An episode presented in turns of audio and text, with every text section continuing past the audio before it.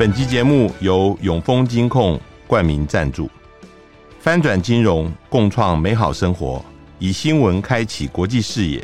永丰金控与您一同掌握全球脉动。大家好，欢迎收听联合开炮，我是郭崇伦。呃，我们今天在录音室的是呃李大宗博士，呃。李大宗先生是呃，在政大政研所毕业以后，就到美国 Fletcher School 啊、念国际关系的博士。他后来回来在淡江大学战略与国际所呃任教，也是中华战略前瞻协会的理事长。那前几年他呃也曾经担任过国民党国际部的主任，现在已经卸任了。我们今天想要请他呃来谈。呃，关于乌克兰呃最近的呃核战和何去何从，主要是战跟和之间的关系。首先访问大东兄到我们这边来，你好，嗯呃主持人好，各位听众大家好。呃，我我想对于第一次来的人，我们都有一个问题，就是想请教呃请教您您的整个的求学生涯跟呃怎么会选择研究国际政治作为你终身的一个志趣？是。呃，其实我的那个路也比较稍微有 绕了一下。其实大学读的是大众传播，其实读的是新闻。那大三也有过实习，好、嗯，但在大学阶段就有跟一些志同道合的好朋友，那时候我们一起去修了一些像政治学、国关的课，嗯，那觉得说都很有兴趣，嗯嗯，所以我们就想说，好，毕业之后让自己的选项多一些些，好，所以后来就考进这个正大政研。但到了到正大政研所，我发现，因为我了解并不是很深，嗯，那我以为政研所里面可以有很多国际关系的课，嗯，嗯，后来才知道说，主要哈、啊、当时的这个呃教的范围带还是那种传统的，比如说比较政治啦，嗯，呃实证研究啦，嗯，或是一些政治思想，真正的跟国关的课应该是在开在外交系，嗯嗯，那我想说也没关系，所以后来出国的时候就往这方面走。啊，因为真的是对国际关系啦、外交啦，我觉得还蛮有蛮有兴趣，而且我总觉得可以，嗯、也许可以结合那种大学的所所学的东西，嗯嗯，然后把它结合起来，因为毕竟都是社会科学，嗯嗯，啊，所以就慢慢就开启了这个这个国际关系的研究道路。当然到美国之后，又从硕士又再开始念起，那慢慢再完成这个博士的学位，那。都是在这国关领域里面打转了。嗯，哎，那个 Fletcher School 其实是在美国非常有名的一个国际呃关系研究这方面的一个学校，能不能讲一下 Fletcher School？对，他应该是说哈，呃，在美国应该是最早成立的专业的这个外交关系的这个方面的学院。嗯、那其实，在我们那个时候，他学院里面有不同的一些 program 啊、呃，有所谓的 MA，MA 其实一年。像当时我们开始念的是 Mode，就是外交跟法律的这个硕士。嗯、那之后大家可以念博士班。那它的特色是哈，我觉得它比较，尤其在硕班部分会比较像是传统的这种实务的训练，嗯嗯，比较是政策导向，嗯。所以他在过去的弗莱切尔学院里面比较重视啊，比如说他毕业生里面有多少从事实务的工作的，比如说外交啦。嗯呃，或是一些相关的一些领域，包括在四部门，但是跟这个国际事务相关。所以你的同学当中也有很多人可能是国务院做了一段时间再过来念的，呃、或者是将来要去从事外交的对。对，有一些比较那时候我很年轻嘛，所以看起来有一些，我觉得军方也有啊、哦，军方也有，军方，而且他比较特别是在那个时候，我们的这个学生的数目。带有四成以上就是外国学生，嗯嗯嗯，那个本国人大概美国本国人带五成多，嗯、那当然来源很多，有的是很年轻那种大学毕业，但也有很多就是说工作一阵子再回来，那他们背景可能就是政府部门。也未必一定是跟外交国务院相关，他有的可能是其他。嗯嗯，那军方也有，因为我们弗莱切尔在那个时候，因为这几年我可能没有那么清楚，那时候有一些安全的研究的学门。嗯嗯，那里面有一些是啊叫 Military Fellow Program，就给就像台湾一样，就是给那个军中中呃呃在中阶的时候，能够到学术界去做交流。那这样的。所以也是一种军文的交流，所以也蛮多。那我觉得比较特别的地方还是外国学生，嗯，还蛮多元。就是在那个时候，也有中国大陆的外交，这个外交官，嗯，呃，他可能有一些资助，然后来学院里面念书，但每一年还派两个。嗯，那亚洲地方，台湾算不多，但当时是日本人最多。嗯，台湾这边毕业的校友有哪些？台湾毕业的校友，早期的话像是呃关中关老师，嗯、呃他在那边取得博士。是。那还有像是丁守中，丁守中丁，丁老师，嗯、他也是弗莱切尔毕业的博士。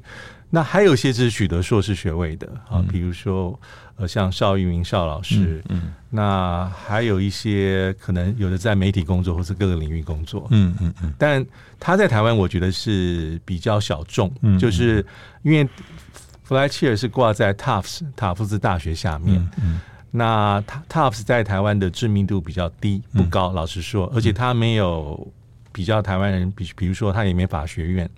他大概也没有像呃这种比较商学院这样的一个这个领域，嗯，他比较强的地方，第一个外交，因为第二可能是像牙医啦，好像是一些兽医啦这方面比较冷门的领域，所以知道人可能比较少，嗯，所以他可能在台湾跟一些其他美国的呃传统外交学院老牌的，像乔乔治城，嗯，呃，可能比较起来知名度比较低，那这些都是在当时被弗莱切尔视为是这个。对手学校，或是像 SICE，嗯，呃，这约翰霍普金大约翰霍普金斯大学里面的这个这个他的一个他的这个外交的学院，嗯，高等国际事务学院。对，我们呃回来讲今天的主题，就是现在目前俄罗斯的形势哈。呃，我们知道前一段时间，尤其在九月的时候，乌克兰这边呃军队其实好像有大举反攻的一个情况。那呃，我看俄罗斯这边后来也换了他的总指挥官哦，就是苏洛维金呢。他上来了以后，呃，他也从呃这个呃第聂伯河的西岸整个撤到东岸这边来，慢慢的也稳固了这个阵脚。现在目前的情势是怎么样？呃，有一个说法说，随着冬天来了以后啊，大概大家这个情势就僵持在那里。你是怎么看？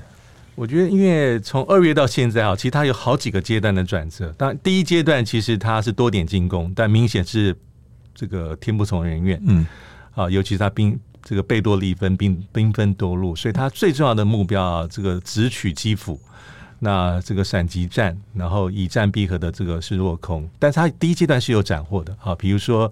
呃，在这个马利波，或是像在这赫尔松，他的确取得部分的成果。那进入到第二阶段啊，四月份之后，我觉得有一段时间里面是俄罗斯很明显占上风，是乌克兰最黑暗的时期。但是在五月到六月啊，当时第二阶段因为重点俄罗斯就摆出是在这个乌东地区顿巴斯，嗯。呃，尤其在这个北顿涅茨克、利西昌斯克，当时是双子星城。嗯，那媒体当时聚焦了很久，那好不容易在六月底、在七月初大概拿下之后，就对俄罗斯的研究，他在这个整个东部的战线就是一直在打，到现在还在进行的巴赫穆特。嗯，但是这个地方俄罗斯下了很多的功夫，但没有很明显的成果。但是就像您刚所说的反攻，那乌克兰讲反攻讲很久，但是他要。这个天时地利人和，因为主要是取决于美国跟北约的装备还没进来，那种长城的武器，还有一些乌克兰士兵的训练，包括也是派到过其他国家，像英国，这些条件备齐之后，乌克兰开始展开反攻是在八月底之后到九月初。那您刚所提到这个这个谢罗呃。这个有不同方法啊，这个谢罗维金跟当时一个拉平，他们是在六月底的时候哈，两个人被任命，一个是这个拉平是西部军区的司令啊，这是乌东地区的战线，那谢罗维金是南部军区，但那是在六月底的时候，但之后的战争出现一些比较刚讲的比较重大的变化，所以拉平其实他是在十月份的时候被免职，嗯啊，因为他在。战场上，尤其我们知道，反攻之后，其实先不谈赫尔松地区，在东北部的哈尔科夫，嗯，俄罗斯基本上是退守，最后整个让出来，嗯嗯、还有包括利曼方向，所以当时很多人就把这个，因为俄罗斯的指挥体系在战场上从一开始就没有一个比较联合的。哎、欸，我打个岔，其实呃，现在看起来，呃。这个不像我们传统意义下，我们知道说双方的军队各自有一个统帅。对。其实呃俄罗斯这边蛮混乱的其实乌克兰那边也蛮混乱的是是就是说有有国家的军队但是也有地地方的 militia 就是说那民兵。民兵的那这样子打法。那您先谈一下这个情况。还有雇佣兵。对对对对对对。对对 因为呃其实俄罗斯在前线他也仰赖就除了因为他的兵力还是不足。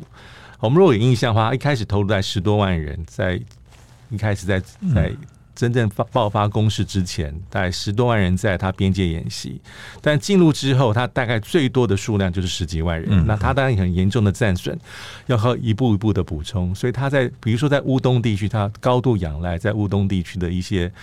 呃，武装民兵的力量就是亲俄罗斯，嗯，那第二还要再搭配一些这个雇佣兵，嗯啊，还有包括像是车臣啊，哈，自认为非常骁勇善战的部队去搭配。雇佣兵就是我们知道的瓦格纳瓦格纳集团，对，因为它等于是一个很庞大的私人武这个武装的机构。那现在呃，可能他还是扮演。相当重要的角色。嗯，嗯，那所以刚提到这位这个谢罗谢罗维金啊，嗯、他是在今年的十月份被任命为特特别行动的总指挥官，就是包括东部战线也是有他、呃，名义上大概都全是他。嗯嗯，但他因为媒体上有很多一些特别的一些称呼了，因为主要跟他的过去的历练相关。嗯啊，因为他曾经参加过第二次车臣战争，那在二零一三到一七年，他是在叙利亚境内，就是作风。被人家说比较比较狠，嗯，那在接掌这次的行动之前，其实他也是呃所谓的这个呃天空军的这个司令，然后在这次入侵俄罗斯的战争里面，呃一开始他只是其中的一部分，啊，但是在十一十十月八号的时候被任命为特别行动的总指挥，就是很看重他，嗯，但接下来的一个月，其实因为俄罗斯在战场上形势是比较被动的。那主要是赫尔松，因为赫尔松最后的决定应该跟他的下达的这个指令相关，他的评估。因为如果再不从这个聂伯河的西岸往东侧的话，两三万人可能下去会被歼灭。嗯，所以他做出最后这个决定。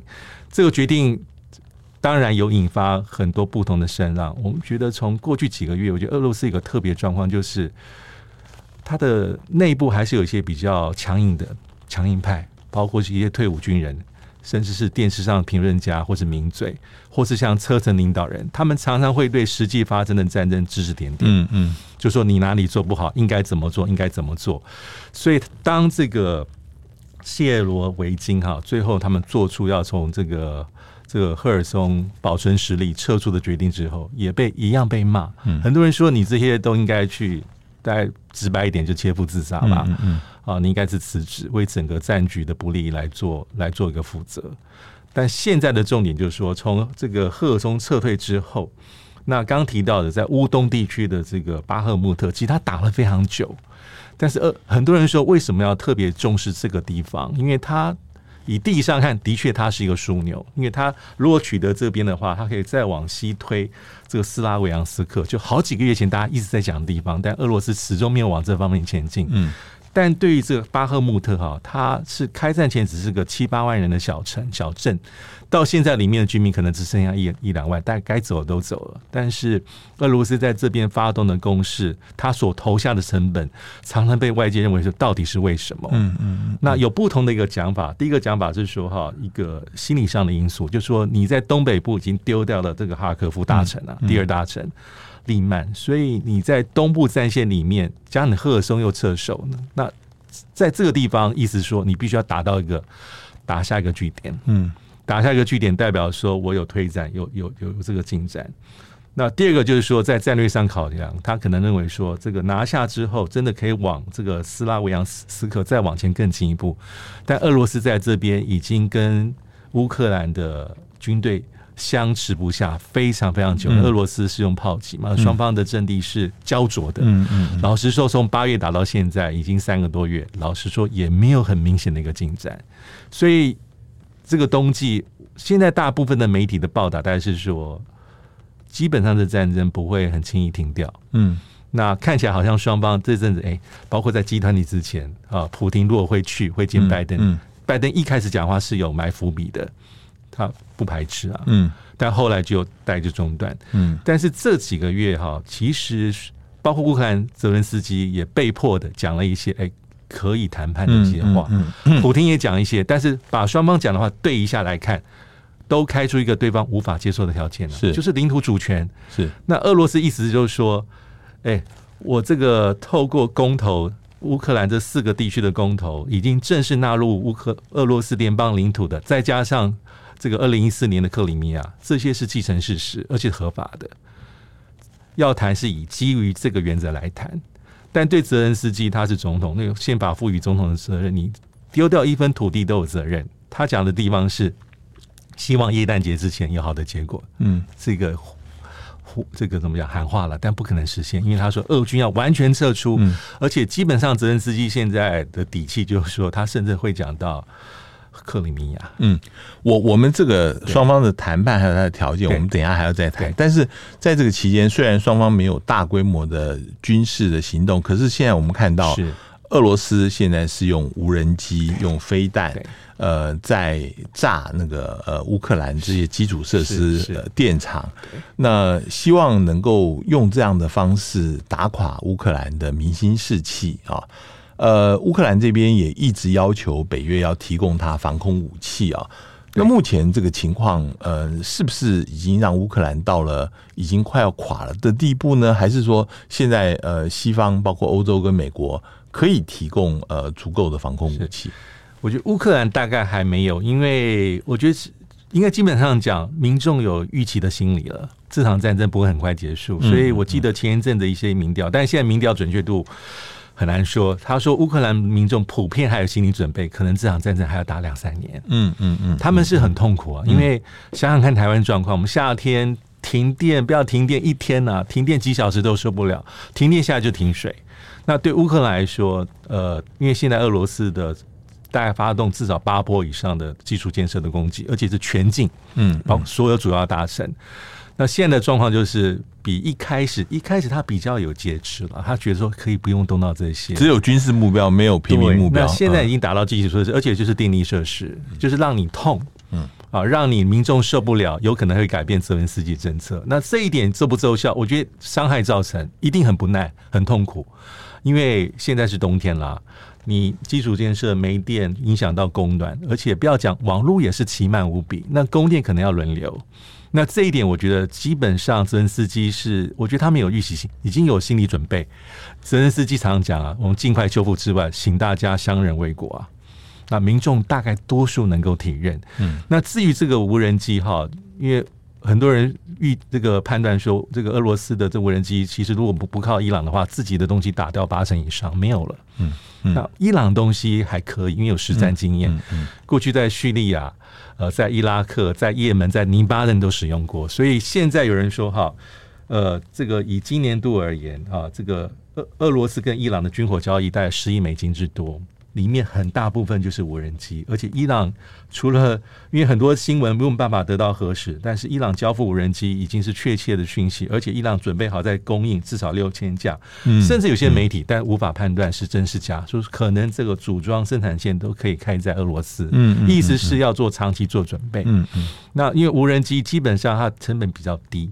那伊朗伊朗的无人机跟俄罗斯自己无人机当然很多种嘛，因为他们发展相对成熟，有侦察的，有自杀性的，有侦打一侦打一体，大的跟小的，成本低，渗透力强，但是反过来也是如此。嗯嗯，同样乌克兰也可以用无人机去小成本的渗透，而且造成对俄罗斯的心理杀伤力。嗯，这个我也想问，就因为呃，在俄罗斯一直在炸的期间呢，呃。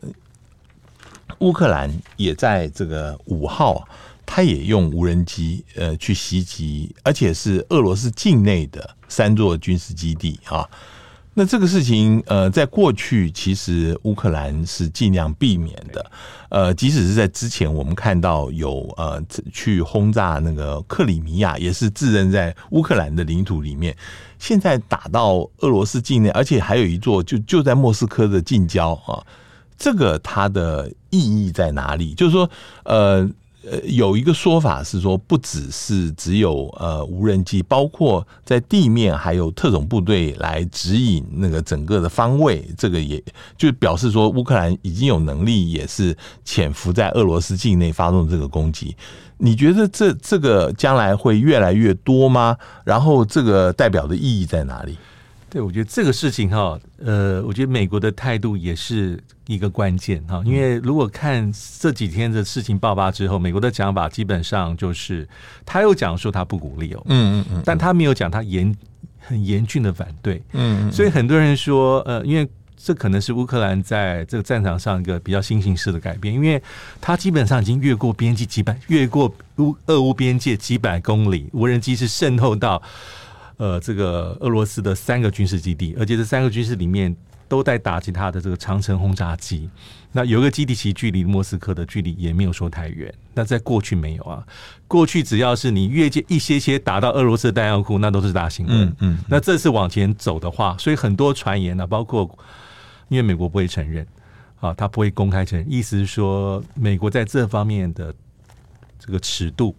放的比较宽，嗯，有点说我不会知道你该怎么去做，嗯，但是你的做法，我看了一些报道说，还是要符合一些战争基本的原则，比如说你的攻击的目标，我相信不能针对平民啦，以军事目标为主。但这些东西，美国应该是没有办法在公开场合里面讲的非常清楚，嗯，而且美国要拿捏也非非常小心，因为要看俄罗斯的反应，因为普京也有些，因为我觉得很有意思，从开战到现在。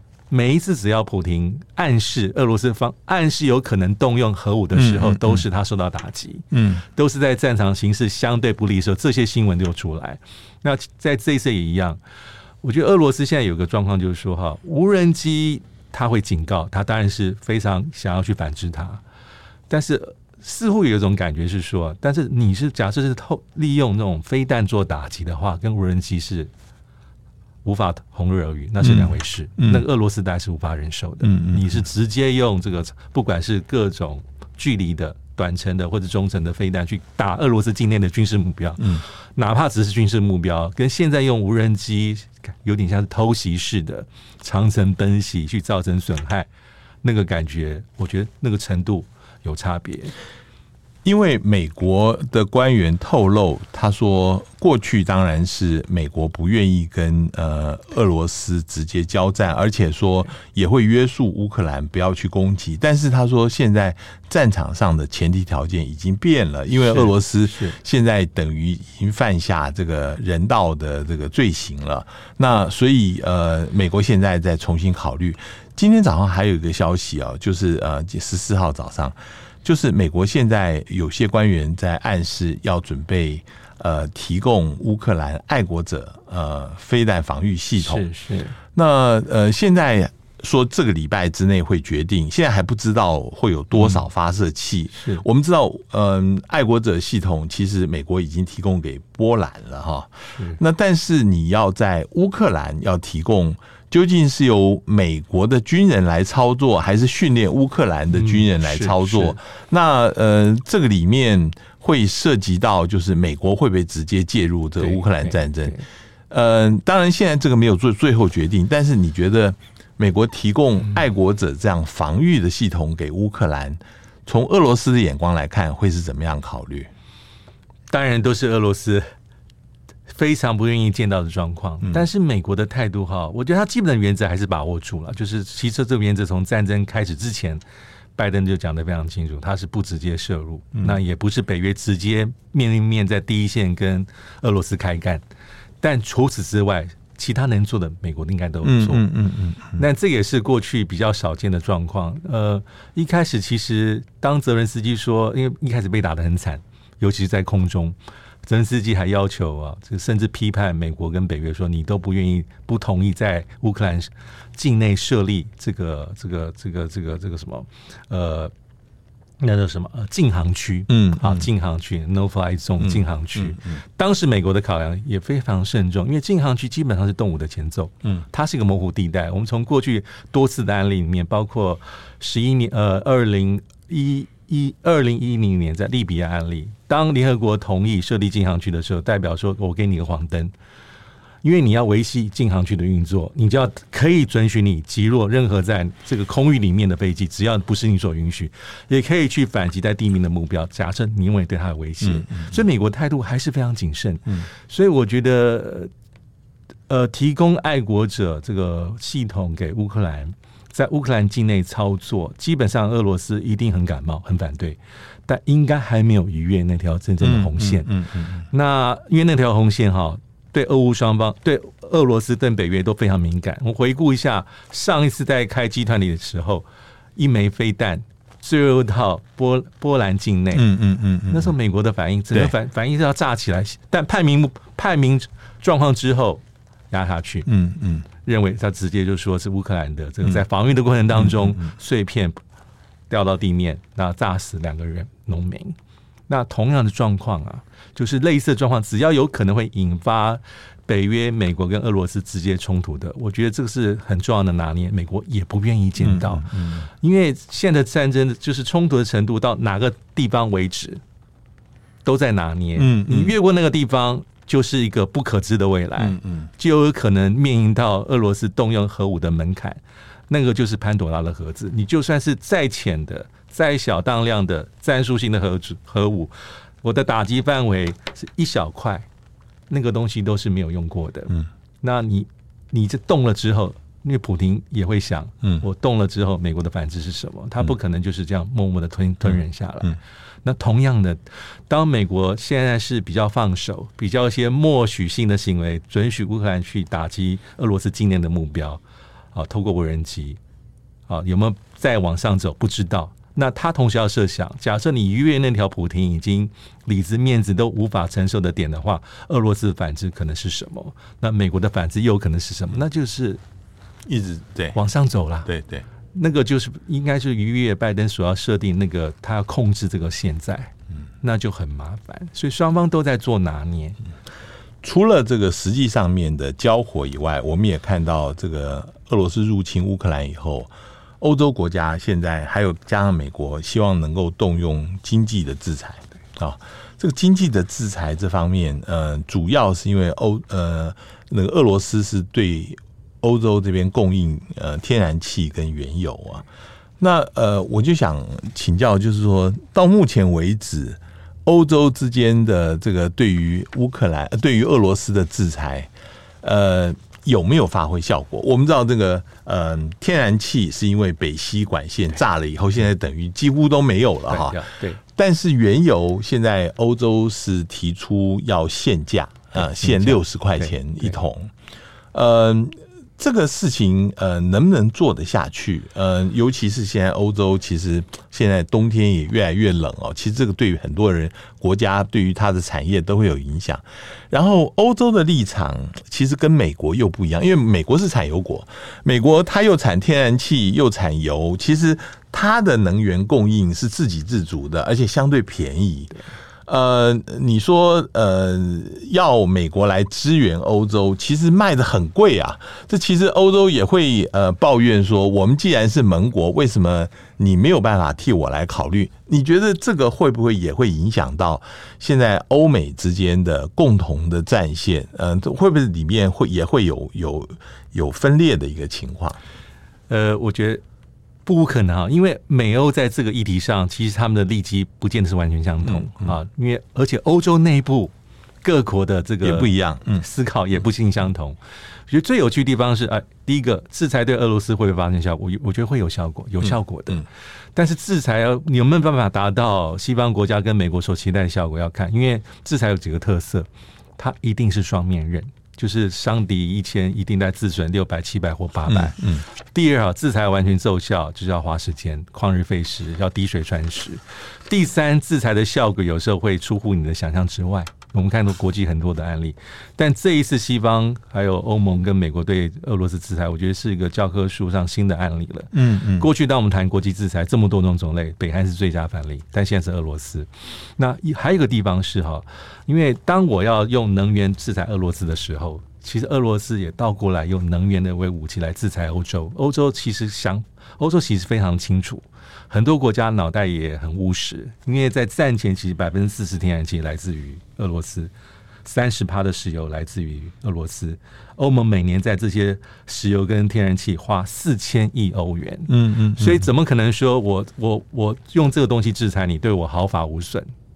其实这跟美国利益是不不见得完全相同。嗯嗯，那现在呃，欧洲国家会批批判美国的点就是说哈，在。暗指美国在也不是暗指明批啊，美国在发战争财，包括法国总统、法国的部长，甚至包括德国最亲美的这个外长都讲过类似的话。嗯，因为现在的替代方案就是说，哈，你你液态第一个是欧洲自己本来就要做能源转型，这个方向本来就要往前走。第二就是哈，因为它本来依靠俄罗斯还是从管线来，对。那北溪断掉之后，他要找替代方案、多元方案，这个欧洲来说是 OK 的。他本来也这样做，你要找的是挪威跟北非。那液态天然气要找中东跟美国。嗯、那中美国现在是很大的这个天然气的这个这个出口，液态天然气。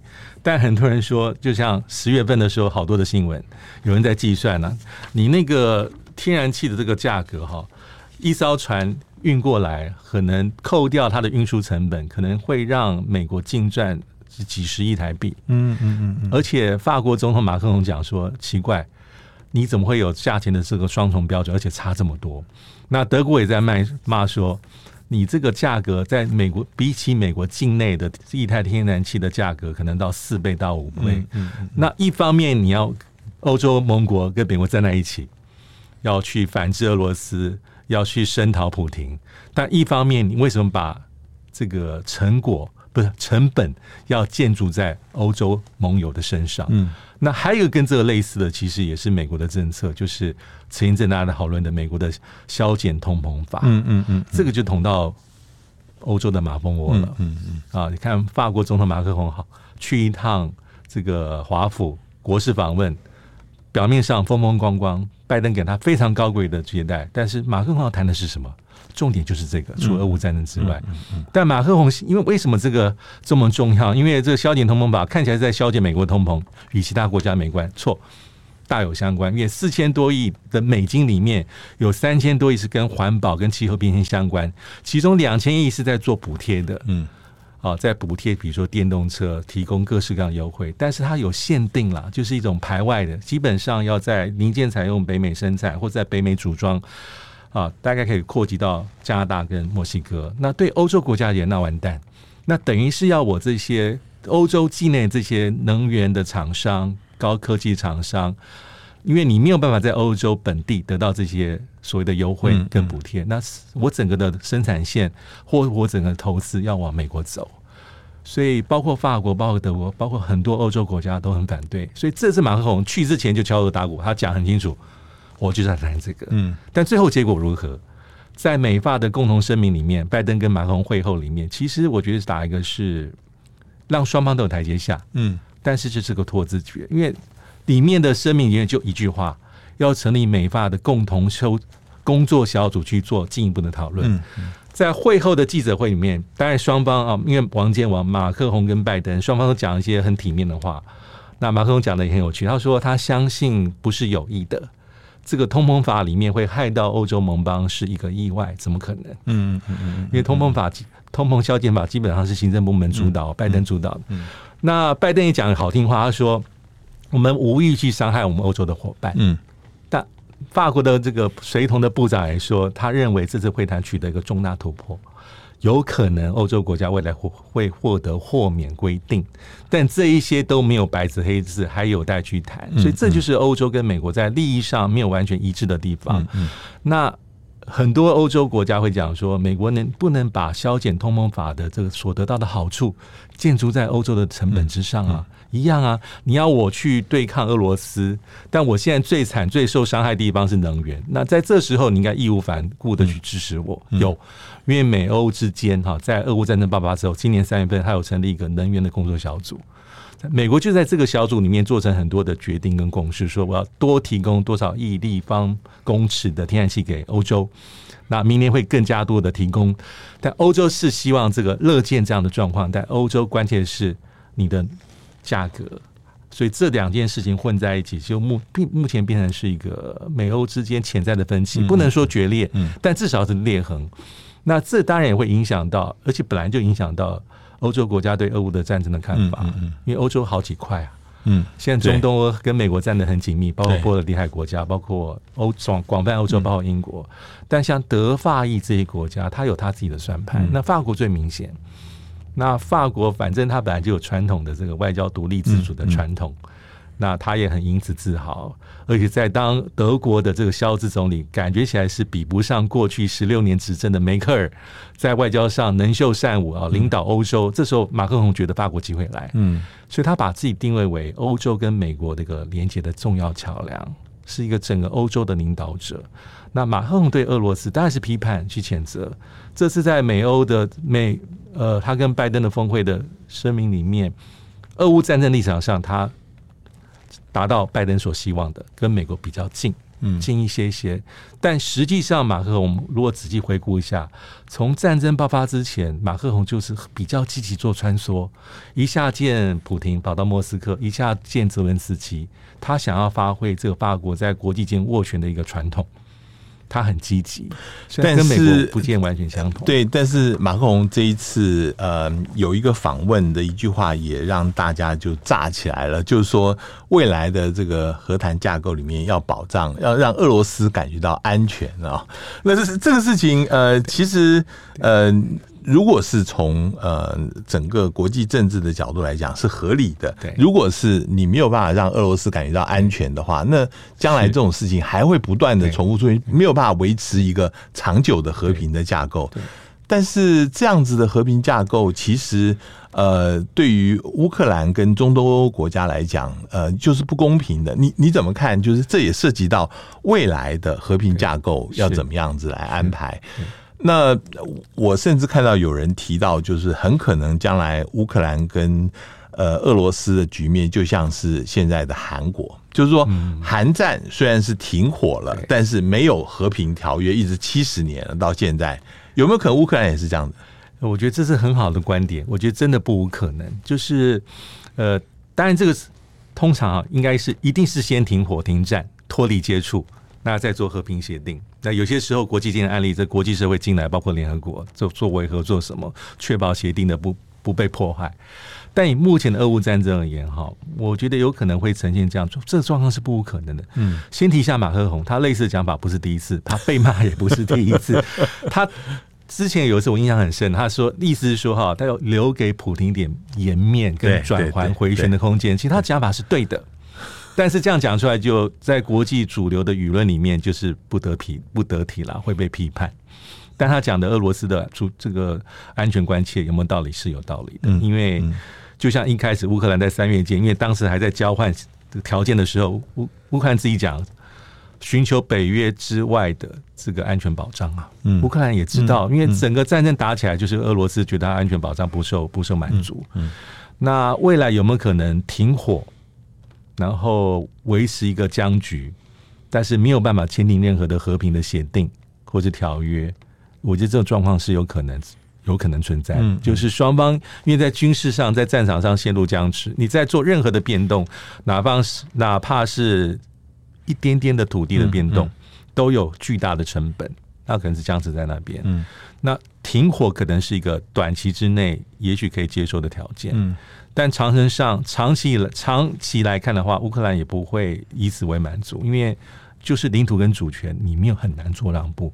当然，对俄罗斯而言也是，因为在他自己的法律架构下面，这些是我的地方。即便是国际社会说你根本是违背联合国宪章，你这是强取豪夺，你是武力并吞呐，你那完全没有正当性。但俄罗斯自己的判断，他自己的认知是是。嗯，所以假设能够做一个停火，维持一阵，也许是一个。这可能性我觉得是存在，但是真正要有任何的协定哈，我觉得那个后面的政治工程跟政治上难度其实真的非常的高。我我问一下，因为接下来有一些国内的一些 agenda 哈，就里面包括明年的三月是乌克兰的总统选举哈，那到了后年二零二四年的三月是俄罗斯普丁也要竞选连任了。然后到了二零二四年的十一月是美国的选举啊，那当然这个都是各自内部的政治的形成，但是这会反映在他的外交政策上面。这个想要连任总统总是希望在外交上面，呃，或者是能够达成一个停火的协议，或者是我要显示出我替呃乌克兰替俄罗斯能够做到了什么。所以从这几个时间点来看，嗯、你觉得呃未来的停火甚至谈判的可能性有没有？呃，我觉得里面还蛮关键，其实美国，因为嗯嗯，嗯我觉得他的那个政策的弹性是有。但可能没有那么的大，就是说，基本上美国拜登的政策，还有包括虽然现在有所谓的乌克兰疲乏症啊，在国会有，是是是，但他的基本的原则，基本上我还是支持乌克兰。那除非我能够得到一些普京的一些让步，那假设我拱手让人，或是给外界一个讲法说，我在很强力的逼迫。呃，泽连斯基接受一些他不想要接受的条件的话，我觉得在国内政治上还是有一些反噬的效果、反作用力，嗯嗯，所以会审慎拿捏。这大方向不会抛弃乌克兰，但基本上要做任何的让步或者妥协的话，还是要取一个中间值。那泽连斯基基本上他的他对国就是说要考要还是要看国内对这场战争的看法，嗯，撑愿不愿意撑下去？即便我们知道现在，即便哈，即便明天停火了。签订条约了，或者把俄罗斯逐退了，那后面的状况才更麻烦。嗯嗯，我们这样叫做冲突后者重建，那才叫百倍担心。因为基本上钱从哪来？你光维持现在泽连斯基的政府的运作，明年他他说每一每一个月啊，这个五十亿美金左右的缺口，那缺口大概是欧盟跟美国要负担。那泽连斯基甚至还说，甚至讲过说，德国可能希望他能够多帮助我们一些些。所以我觉得。以现眼眼下而言，泽文斯基还是会把他主要的一个这个呃怎么讲表现啦，建立在我是一个抵抗俄罗斯入侵的像国家象征，嗯嗯，嗯嗯。这个是应该是他明年选举最重要的拿出来的东西，嗯而且目前来看，虽然是很辛苦，乌克兰人民啊，其实也蛮可怜，但是可能他们愿意承受的比我们想的更多，因为国际关系里面有一个叫做。只要谈判的成熟时机，都讲一个相互无法容忍的僵局，意思说不是一方不能容忍就可以，要俄罗斯也打不下去，政权可能会垮了，要整个乌克兰也不行了，死伤人数、经济损失、人命、人道，统统算一起，才有可能上谈判桌。那目前来说，看起来乌克兰的这个意志还强，所以泽连斯基这方面压力还好，没那么大。那普廷的话。如果没有意外，应该还是会连任吧。嗯嗯嗯、虽然现在有一些反对的声音出现，但我觉得，呃，观察点可能是有没有连成一片，或是风起云涌，嗯、好像还没有到这个地步啊。所以你觉得还是在美国总统选举之前，这个才是一个关键的时候？可能是对，嗯、但现在的变数真的太多，很难做一个比较合理的任何的预测。今天非常谢谢李大东先生跟我们来谈这个整个乌克兰呃将来的核战的未来可能的情况，还有现在目前的呃情况，呃非常谢谢，将来希望还有机会能够再请您来谈，谢谢，谢谢也谢谢各位听众收听，我们下次见。上网搜寻 VIP 大 U 点 .com 到联合报数位版看更多精彩的报道。